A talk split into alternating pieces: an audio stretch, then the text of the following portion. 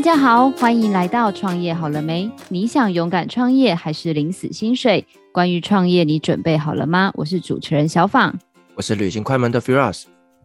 哎，Firas，我问你哦，我们之前聊到很多次，你有开公司吗？那你回忆当初你开公司，你是一个人吗？还是有很多伙伴？还是有人帮助你？我是一个人，傻傻的就开了一家公司，哎，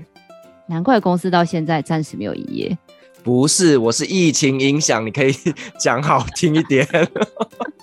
我跟你说，我就是没有早点认识我，然后没有早点认识我这个朋友，要不然你就不会一个人孤军奋战。哎，真的，早点认识你多好啊！好啦，不要这样，我才十八岁，所以你没有早点认识我也是正常的。但我觉得也是因为就是公司遇到一些问题哦，所以说反而让我自己在这中间成长，收获很多。那我跟你说，你有没有听过一个很厉害的名词叫孵化器？孵化器是像母鸡孵小鸡那样吗？对，就是在一个温室里面，然后里面就会有一个蛋架，然后上面就会很多的蛋，然后宝宝鸡宝宝就会在里面平安的成长。哇，现在全台湾都缺蛋。我今天介绍你认识一个孵蛋达人。哇塞，所以他是养鸡场吗？对，全台湾有很多的小鸡都是靠他长大的。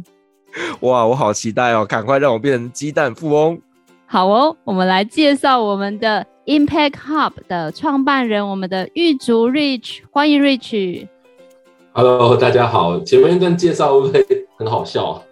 好啦，不开玩笑了，我们来正式介绍一下我们的 Impact Hub。其实呢，Impact Hub 在台湾在做非常了不起的事情，他们在做呃台湾的一些新创企业的一个辅导跟孵化。可是 Rich，我很想要请教您一下，就像刚刚 Firas，其实大家对于孵化器这个名词，好像最近很常听到，可是它直白的翻译就很像刚刚讲的鸡蛋富翁，就是孵一颗蛋。但是到底孵化器是在做一些什么样的事情？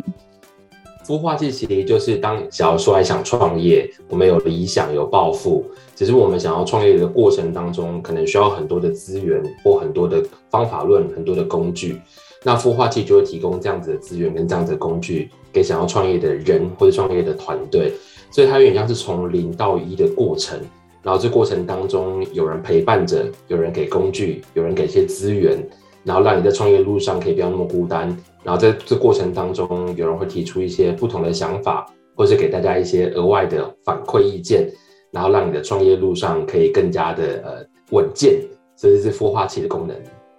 但是我很好奇，因为像我的公司其实也算是新创，就是到现在是第三年。那我印象很深刻，就是当我决定要创业那一刻，我第一个面临的问题就是我只有一个人，然后我也没有地方可以让我登记公司。然后再有一些财务、会计，反正就是想象得到的一百种问题都接踵而来。那像这样子的一个新创的企业家，如果想要有自己的工作室或小公司，你们可以提供他们哪一些具体的协助呢？呃呃，回到 Impact Hub Taipei 本身的话，其实因为我们还是有主题性的，所以其实我们比较帮助的是台湾的社会企业，就是它的产品或服务是要有社会目的性。假如说它这个产品，他所赚取的利润，那他要去解决某个社会问题，或者他提供服务的过程当中，他可以解决某个社会问题，这是我们孵化器会所有团队。所以，如果像是一般的呃新创的呃企业，如果他想要得到这些资源，其实可以去看市面上有很多不同的主题的孵化器，或者是政府也有很多这样子的呃孵化的课程。或是政府在呃行政院在那个以前的空军总部有一个社会创新实验中心，里面有一个台湾新创基地，那里面也有提供很多刚刚小访提到的，假如说我在创业过程当中，我想要财务的咨询、法律的咨询，或是假如人资上的咨询啊、劳健保咨询，那个地方其实都有人可以来解答所有新创公司的问题。所以其实我觉得呃政府啊、民间啊，其实有很多人提供这样子呃创业的服务。那我觉得就要自己去搜寻到哪一个其实是最适合自己的，然后我觉得其实这个资源其实不少，所以大家好好把握。所以我觉得现在台湾创业其实没有这么的困难，就等于是创业家的好朋友，同时是我们陪伴着整个创业过程中的顾问角色就对了。对，没错没错，是的，对，只是因为呃孵化器其实它还是有一定的时间限制，因为呃每个孵化器有可能半年或者一年，然后就要毕业。所以它并不是那种永久的陪伴机制，因为毕毕竟创业是创业这个团队本身的事，我们并不是呃永久的保姆，一直顾着大家，所以这个还是要回到自己创业者本身的初心，他到底有没有决心跟毅力把这件事情做好。所以呃，我们通常都是以一起一起为主，然后这样子来服务不同的呃社会企业或是 NPO 组织的团队。那我想问一下，就是说啊，呃，孵化器它跟加速器这两个名字，其实现在都很常听到嘛。那这两个名字最大的差异在哪边呢？刚讲嘛，孵化器就是从零到一，那加速器是从一到无限大。所以当你的产品或当你的服务得到市场验证了，开始有人买你的产品、买你的服务，你开始想说，哎，我要如何去拓展我的通路，或是我要如何去让我的组织变得更加健全、变得更加庞大？那通常很多人就会选择去加速器。所以通常很多台湾的加速器，它背后还会伴随着投资。我想要让我的组织规模变更大嘛，或是我的产品想要可以生产更多的量，所以通常我都会去加速器。所以加速器就是一个一到无限大的过程，所以跟孵化器是不一样的。那我有一点好奇耶，就是刚才讲了孵化器跟这一些简单的一个介绍，那当初为什么会想要开始做 Impact Hub 这样的一个算是组织吗？其实当初如果做这件事情，就是 想不开，因为呃一开始其实我大学毕业之后，然后当兵嘛，当完兵之后，然后去一家外商公司工作，然后是一家医疗器材公司。这家医疗器材公司最有名的产品是叶克膜。然后呃我在那家公司其实呃做了三年半，可是那时候我卖的不是叶克膜的产品，我卖的是呃给老人家帕金森氏症用的脑晶片。所以是装在脑里面，然后去控制老人家的手抖啊，一些临床症状。那除此之外，我还呃做其他产品是呃那个脑性麻痹的小朋友，他出生之后肌张力很强，所以我们在他肚子里摆一个帮浦，这帮浦里面有呃肌肉松弛剂，然后会有个管子连到脊髓腔里面，然后它二十四小时都会呃用很微量的剂量，然后注入到你的脊髓腔内，所以就不会有口服药的副作用。那其实呃帮助了蛮多小朋友的。所以那时候，其实我后来回想起来，我们当初自己大学找工作的时候，其实想要帮助人这件事情，是我一直来的初衷。那在这间公司后来到后期的时候，因为这个公司在全世界各地的办公室，他们都要推行企业社会责任，所以那时候后来，呃，我跟我现在的 partner，那时候我我现在的 partner，他在我前公司是在 HR 部门，然后他负责就是那个公司的企业社会责任，所以那时候，呃。那个 HR 老板就说：“哎，那就把各部门的菜鸟派过来，组成一个 CSR 的 project team。然后我就我就是那个部门的菜鸟，所以我就被派过去。然后所以就开始看很多 CSR 的 paper 啊，然后找很多的案例啊，找很多的期刊啊，就发现说，哎，怎么有个组织叫 Impact Hub？然后这个组织它都会跟很多的外商公司合作。像那时候我就发现了，呃，在新加坡的 Impact Hub。”他会跟 JP Morgan、跟 PNG、跟 Unilever 合作，而且他合作的很多的内容都是用企业本身的核心能力，然后去培育很多年轻人。那时候我们就想说啊，那这件事情台湾有没有可能发生？假如说我之前那个前公司可不可以跟 Impact 的组织一起来合作？那这样子我们在做 CSR project，我们就有外部的伙伴，不用自己那么的辛苦。所以后来我们就查，发现哎，台湾没有 Impact Hub。后来想说，嗯，那我们就看看，那是不是有机会？假如说 Impact Hub 在台湾落地，这件事有没有可能？后来就查了之后发现，哦，这件事情也是一直来我很想做的事情。那刚好那个时候，呃，我在前公司换了一个部门，然后那个部门后来要二十四小时的 on call，所以会让我这疲于奔命，我每天都在手术房里面都没有出来。所以后来就想说，啊，我当初一直很想要帮助人这件事情，到后来让我自己的生活品质下降，那这样子我要怎么去帮助更多的人？然后就想到，哎，Impact 在做的事情其实可以帮助非常多不同类型的人，尤其是年轻人。所以后来就跟呃我的合伙人 Oliver，我们就想说，那我们一起来试看看，把它引到台湾来好了。那其实当初我们那时候原本想说，它就是一个 side project，不想把它当那个 full time job。可是后来在申请的过程当中，越到后期就越觉得啊，我好像真的要把工作辞掉，好像真的要出来创业。所以后来，呃，整个申请的过程的话，十四个月，我大概呃前八个月都还有工作，然后后面半年就把工作辞掉，那就很专心的在呃筹备整个呃创业这件事情。所以当时也就是这样子，所以就想不开，然后就出来做 Impact Hub。哇塞，所以就是一个从乐于助人出发，然后本来觉得工作很辛苦，但我冒昧问一下，因为我自己也是个创业家，创业之后有比较不辛苦吗？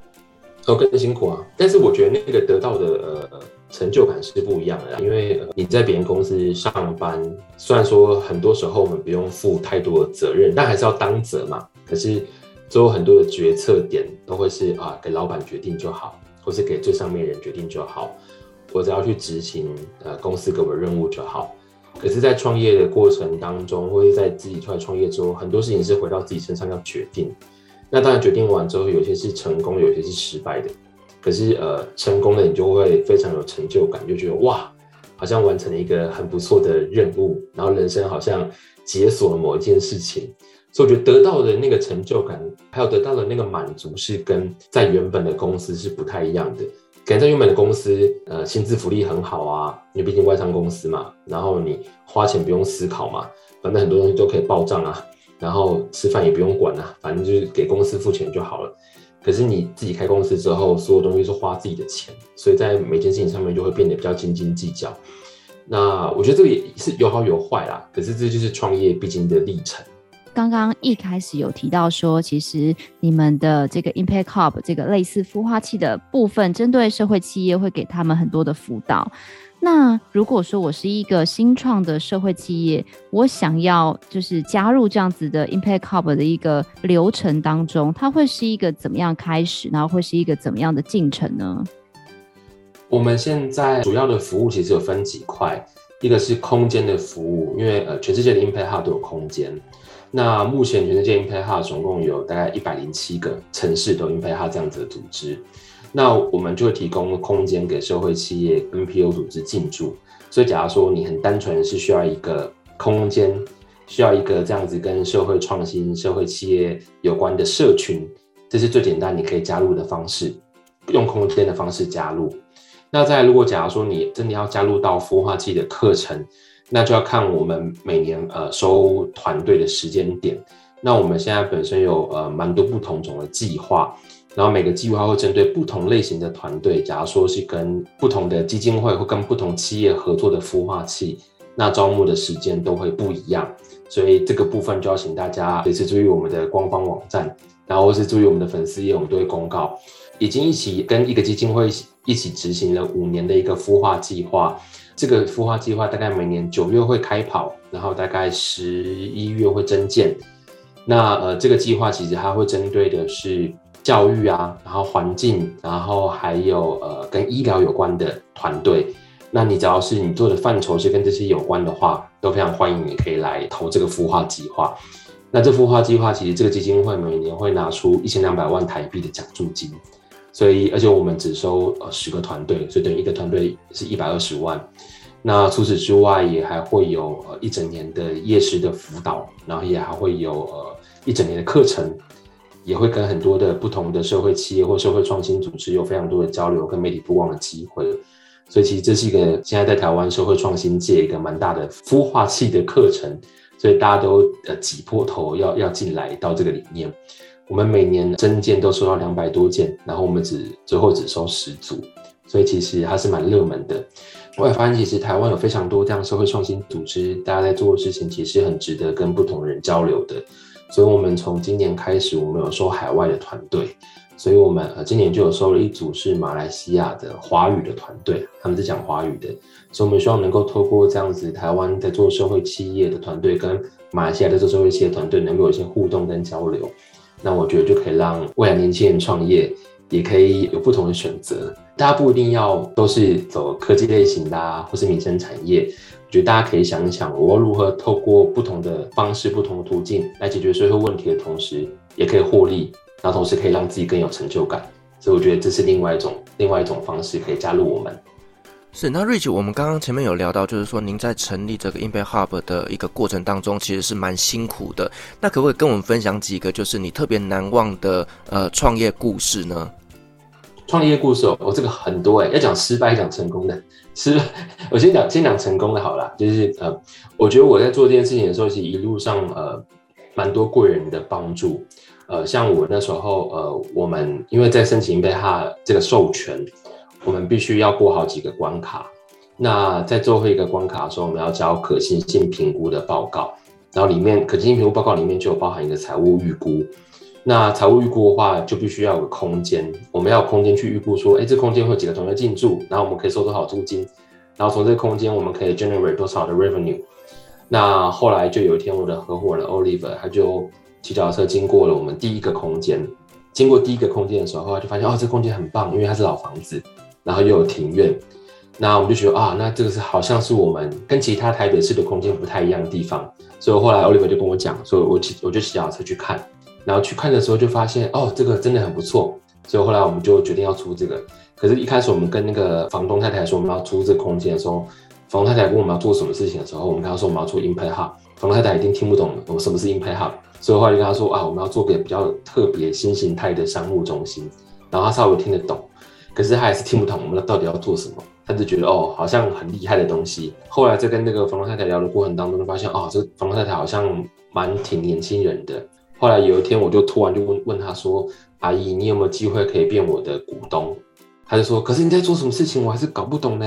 你可不可以呃，看你要不要跟我女儿说好了？”然后我就问，我就问他说：“啊，你女儿在做什么？”他说：“哦，我女儿刚从旧金山念书回来了。”然后我刚好就有机会，然后就就跟他女儿就接上线，然后就问他女儿，然后他女儿就说她有去过旧金山的 Impact Hub，然后就啊，那这样太刚好，他女儿应该就知道我们要做什么事情了。所以后来就呃隔几天我们去找他女儿，跟他跟他女儿稍微讲了一下我们要做什么事情之后，然后当天晚上阿姨就问我说：“啊，你要多少钱？我可以投资你。”所以这个阿姨就变我股东了。后来我就跟阿姨说：“阿姨，那那个就你身为我的股东，又身为我的房东，啊，我们是不是可以那个租金可不可以就不要那么贵？我们就租金便宜嘛，啊，这样子你也比较快可以分红嘛，吼，啊，然后另外一个那个我们的租约就不要两年，可以变五年，好不好？”阿姨都说好。所以后来我们就就是阿姨就满足了我们所有的条件，所以就很谢谢这个阿姨。然后不止这样，我还跟阿姨说：“阿姨，那个吼房东还要负很多责任哦，那个房子漏水啊，吼啊那铝门窗吼那些换的钱都是你要付的，所以你要帮我去把这个东西换换哦。”然后我就说：“阿姨，那这样我去去帮换换之后，我跟你请款好不好？”阿姨也说好。所以这个阿姨人真的很好，所以真的很谢谢她就支持我们。那这四个阿姨之后呢？后来我们呃第二个阿姨就是我们第二栋房子就在第一栋房子的隔壁，然后隔壁那个阿姨就看到我们把那个房子弄得漂漂亮亮的，那隔壁的阿姨就要问我说：“弟弟要不要帮我顾房子？”因为他那个房子也是没有住的，就是也是一个废墟，然后是老房子。后来就说：“哦，好啊，进去看。”就他就发现哇，这个房子里面就是破旧程度更恐怖。后来这个。阿姨就说：“啊，你帮我想想吧，就是这样子房子放着也也也一直放着也不好嘛。”我说：“好，阿姨，那你要就是便宜租给我。”所以后来我跟他就谈到了大概四加八折的租金，他租给我。然后我跟他说我要租五年，他也说好。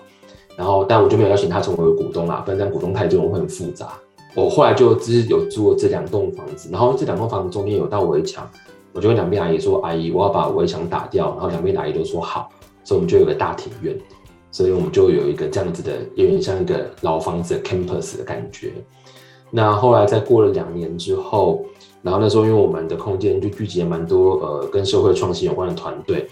然后台北市政府就看到，然后台北市政府看到之后，他们就来找我们，就说哦，他们有一栋也是一栋量体很大老房子，然后也要改造，然后变成是给台北市的 NPO 或社会企业进驻的空间，然后问我们要不要去，然后我就来看了那个房子。然后那房子是那五百多平，可是非常的恐怖，它就是一个大废墟。然后台北市政府说他会先做一期工程整修啊，会先把外表啊整理好啊，结构弄好啊，然后装电梯啊。可是里面是空的，是毛坯屋。然后想说哇，他这样子五百多平里面这样整修完之后，还要花个一千多万呢。我想说哇，这个钱往哪哪里来？然后我觉得这个时候，就是我又得到另外一位阿姨的帮助。然后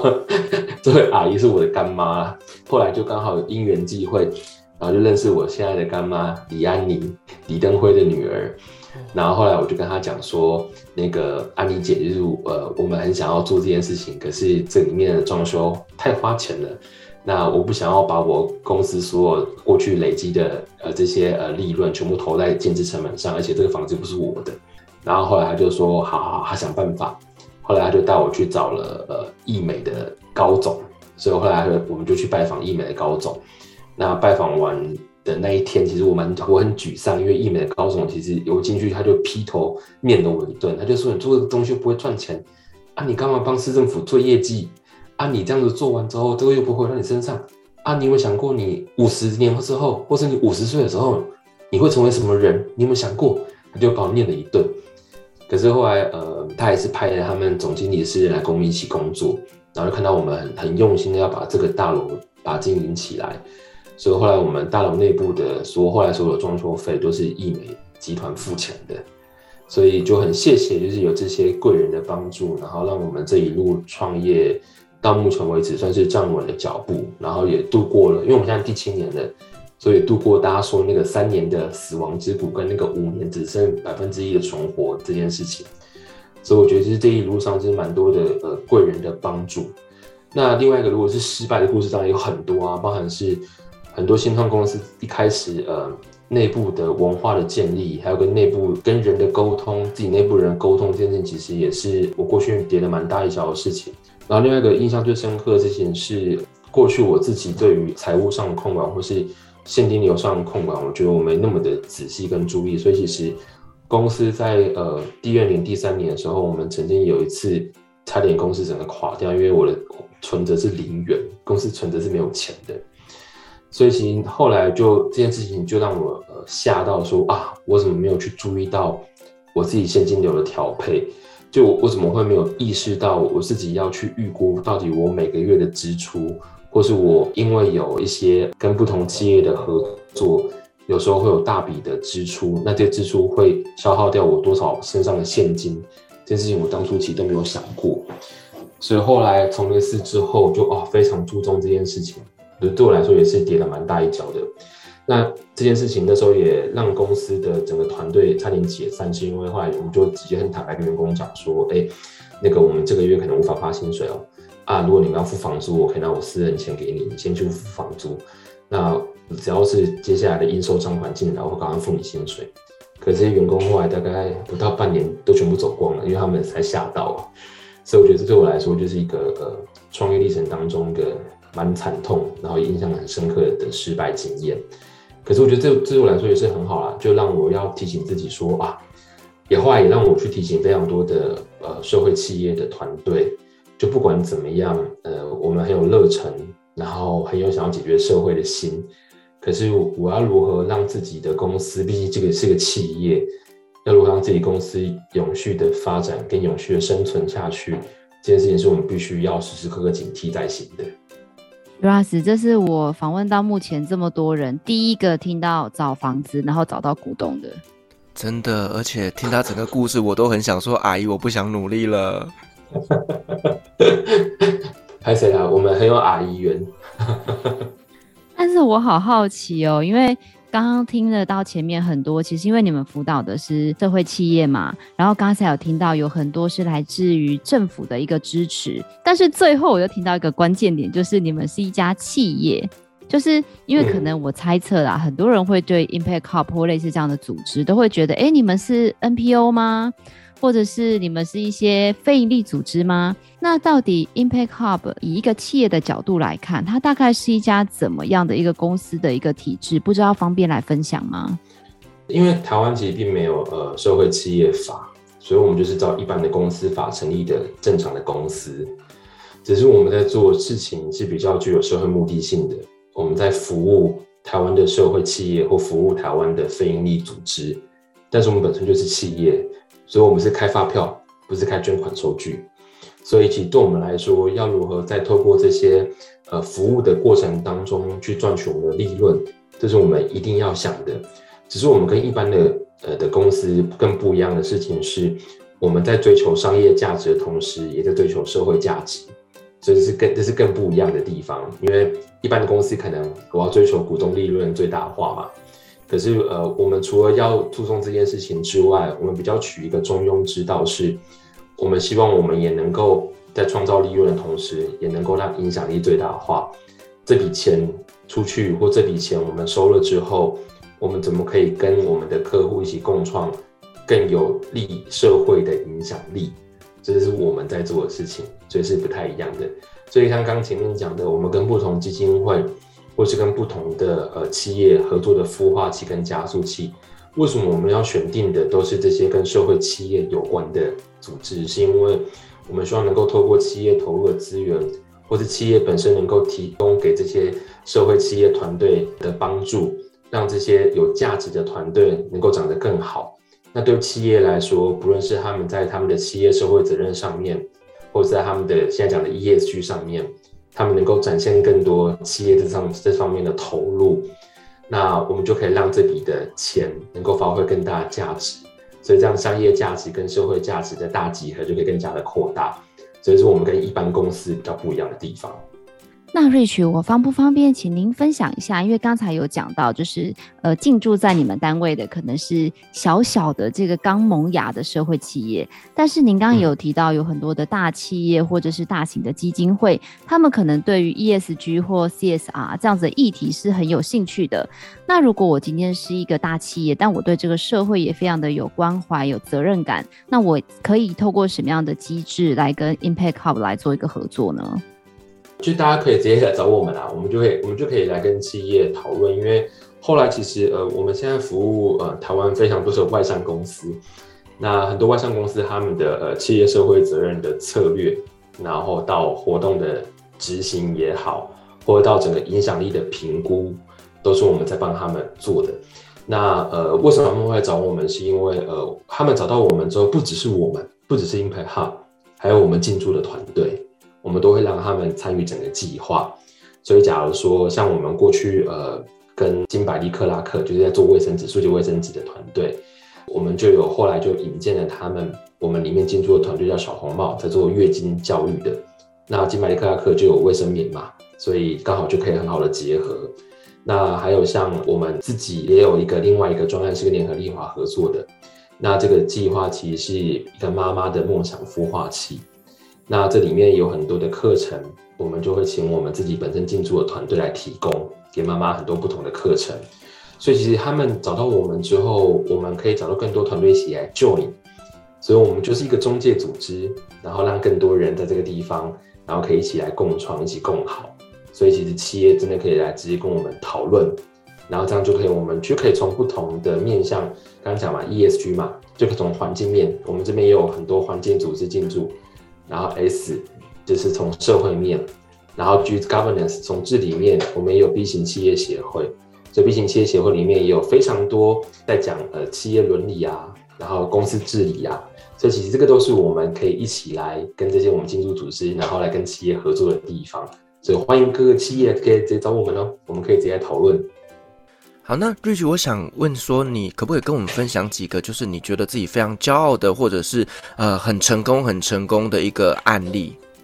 好啊，就讲那个、啊，先讲空间好了，大家可能比较有感。就我刚刚讲那个嘛，就是最大这个空间，后来里面内部的装潢是义美的高总他付钱的嘛。可其实还有另外一件事是，我们这个栋大楼里面的冷气，因为当初市政府给我们的是一个毛坯屋空的，然后四层楼五百多平，里面是没有任何一台冷气。然后，呃，当初我们在这个过程当中，就有些跟我们讲说啊，没关系啊，你就让那个进驻的团队自己带冷气来就好了。我想说，哇靠，就是好不容易外表整理也漂漂亮亮的，你让大家自己弄冷气啊，我这样不是就变华国美学，又变得很丑，才不要嘞。后来我想说，那我要想办法把这个事情搞定。所以后来那时候，因为那时候我刚好有去正大上课，然后呃，跟我一起上课的有个呃在大金空调工作的学长，然后我就跟学长说，学长。呃，我有个新的空间，那这空间里面，我们现在很急需要你的空调的协助。可是我不想要学长你呃便宜的卖给我，你也不要捐给我，因为捐给我会很麻烦。我不想要持有这些资产，我想要看看有没有机会跟你用循环经济的模式，我跟你用租的。然后学长听到就吓一跳，想说啊，我们大金空调在台湾从来没有租过人家冷气，只有捐过人家冷气而已。后来说学长没关系，那我们来研究一下，我们可以怎么样来租冷气。所以后来呢，我们就开始去看，然后就发现说，哎，其实大金空调在日本啊，在东南亚一些国家，他们真的有商业租赁的案例，只是台湾没有，从来没有做过。那我想说，那这样这件事情我们可以怎么做？所以后来我们就开始讨论，讨论。我们大概花三个月时间讨论完之后，然后之后我们就促成了全国第一例的大金空调租赁的案例。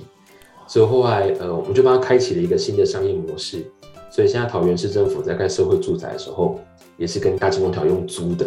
所以其实我就觉得这件事我蛮有成就感，是我在这栋大楼上面，我可以做一些额外的实验，而这些实验又可以搭配最新的潮流循环经济这件事情，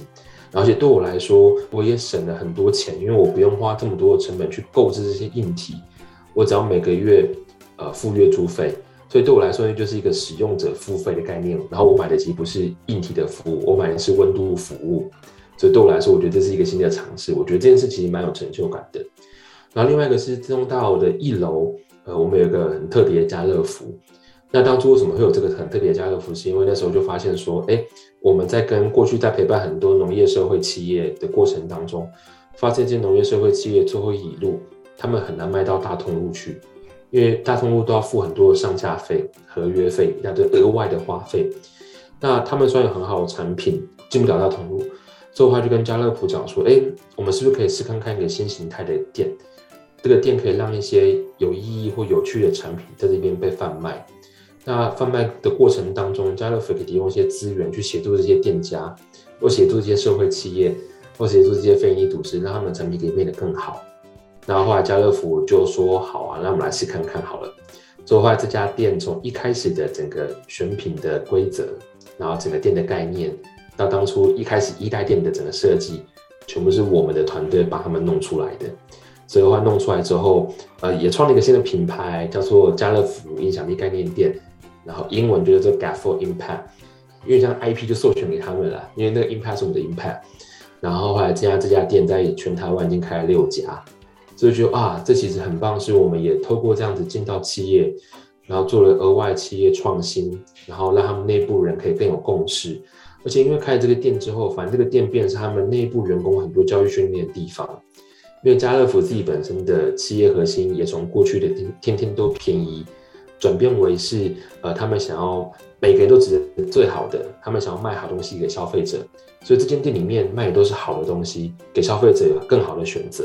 所以就变他们内部教育训练的地方。所以我觉得这几件事其实是，呃，蛮蛮有成就感的，而且又回到一开始刚跟小芳所说的，就你看我们在做事情，就是在追求商业价值的同时，也去展现了社会价值。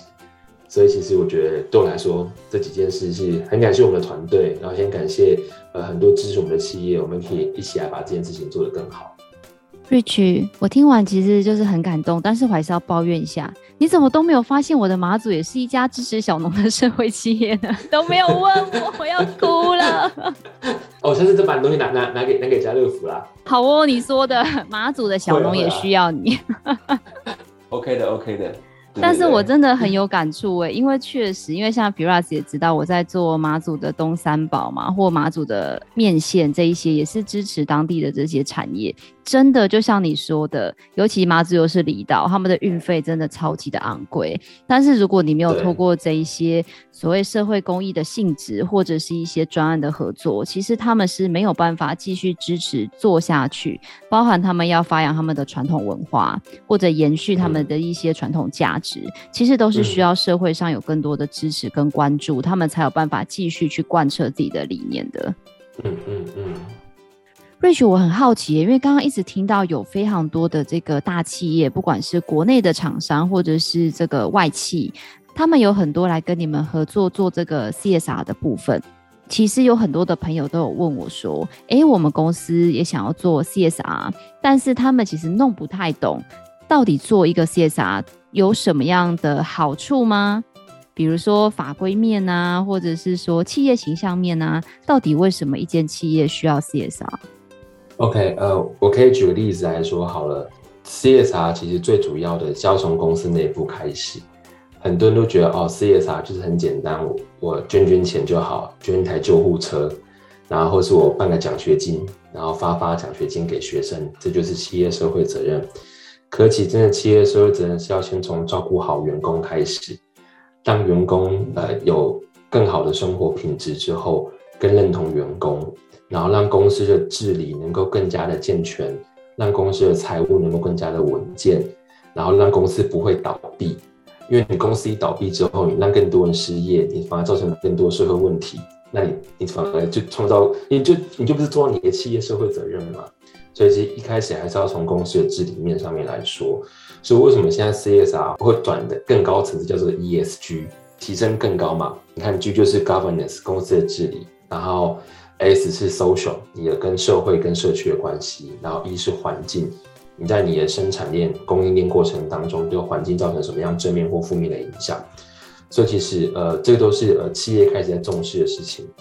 那刚刚有讲到说，呃，Z 世代的年轻人开始很重视这个东西，所以你可以看到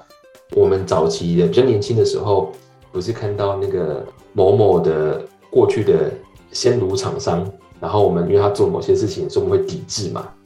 那现在 Z 世代年轻人，他们更容易因为某些事件，尤其网络传播速度更快，更更容易发起这些抵制的行为。所以其实，呃，如果这个企业不重视这件事情的话，它可能会造成很多消费者的反感或反弹。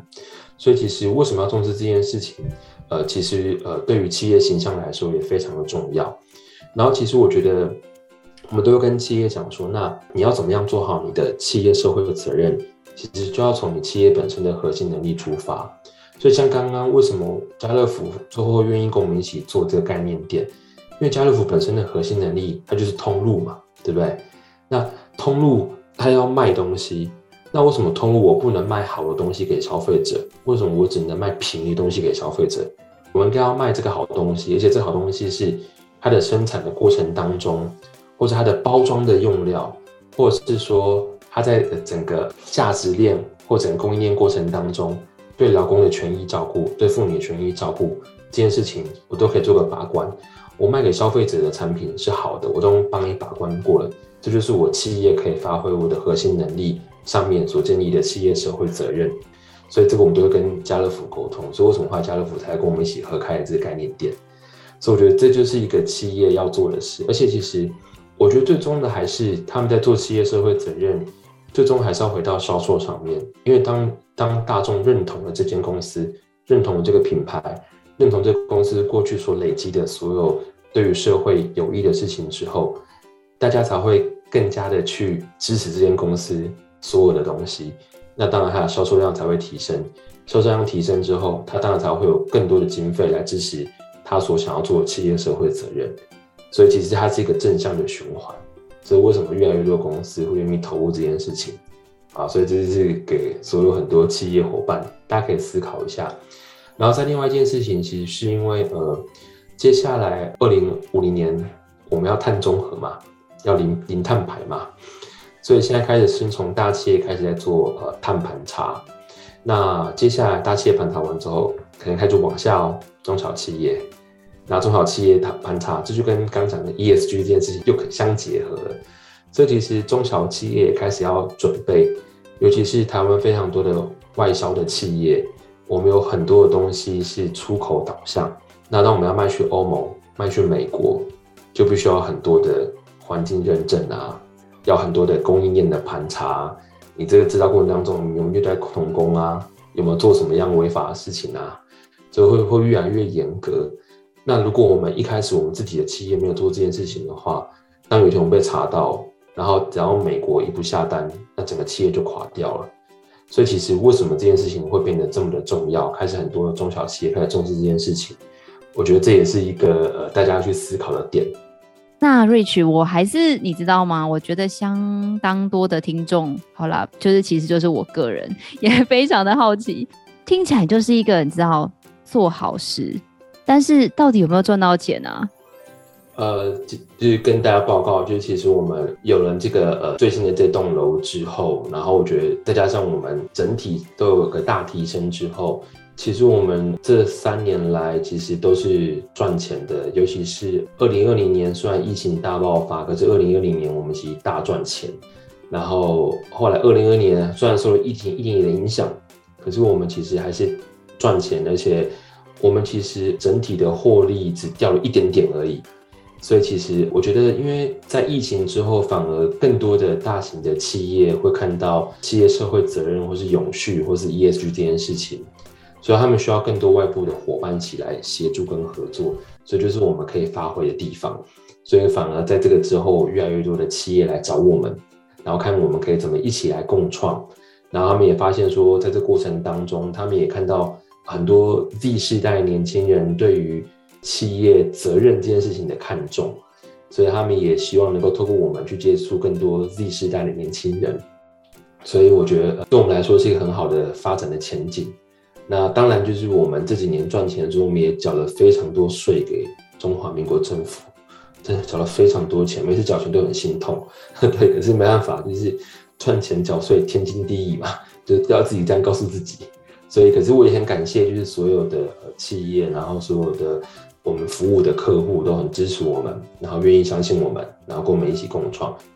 所以其实这样随之而来的是，我们因为有赚钱了之后，所以在所以整个公司的福利或整个公司的员工，我们反而可以给员工呃更好的工作环境、更好的工作条件，员工旅游啊、什么健呃健检啊、保险啊什么之类，全部甚至有些都比一般的中小企业还多。所以我就觉得呃这是一个我觉得蛮蛮好的地方啦。然后而且其实，在台湾很多社会企业其实不赚钱。可是，其实我觉得，至少我们目前做到这样子有赚钱的，我觉得其实回头看算辛苦，可是蛮欣慰的。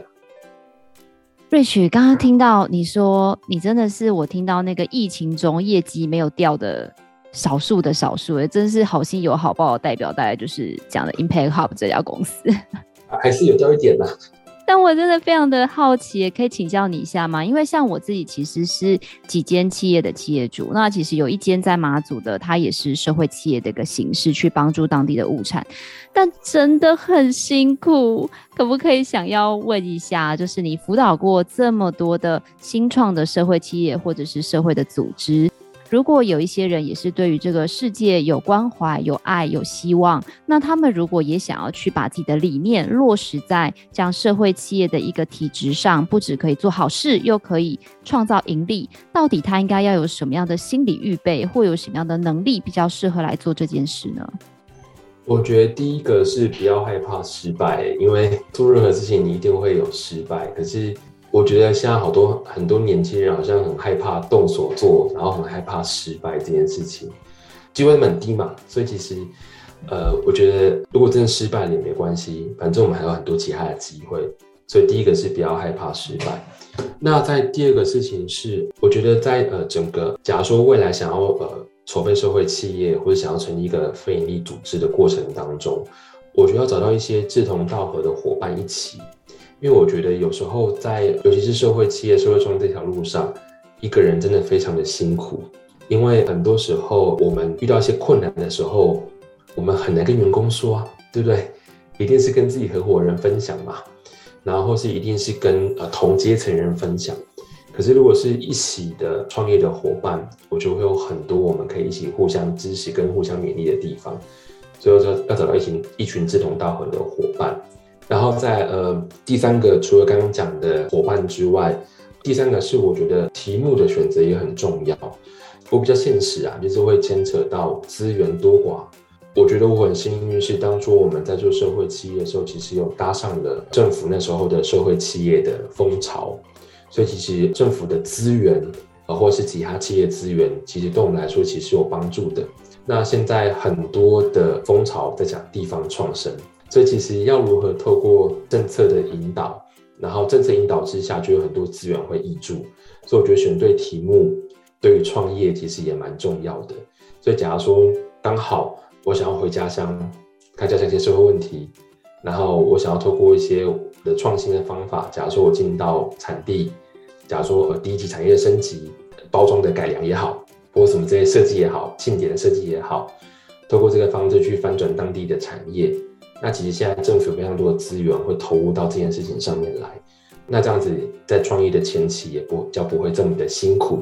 所以我觉得要善用这些资源。那当然还有一件事情是，如果是回到家乡，如果在做是跟教育有关的事情，台湾人最喜欢就是大家去做跟教育有关的事，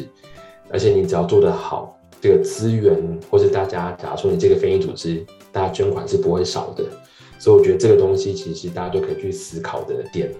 那我觉得最重要的事情是在这个过程当中，还是要呃对得起自己的良心，然后我觉得呃还是要不要忘记当初为什么要出来创业这件事情，因为呃还是看到会有一些创业家后来会走偏啦，可能会为了某些利益，然后就不小心走偏，还是会有，所以还是要回去想想，当初为什么要出来创个社会企业，或出来做个非营利组织，还是要回去自己思考一下。然后最后的最后，还是要注重自己的身体健康。因为我在这过程当中，我那时候就是太没有注重自己的身体健康，所以曾经因为吐血然后住院，所以后来就觉得啊，身体健康这件事情真的蛮重要的。就是没有身体健康，就是你无法好好照顾好员工，无法无法好好照顾好整公司，无法好好照顾好家人。所以我觉得这件事情还是要非常注意。所以以上几点给大家一些小建议。Firas，我听完呢、啊，我真的其中有一个很有感，我真的觉得一个好的伙伴真的很重要。哎，真的，我觉得其实最关键、最关键还是在于伙伴。伙伴对了，什么都对了。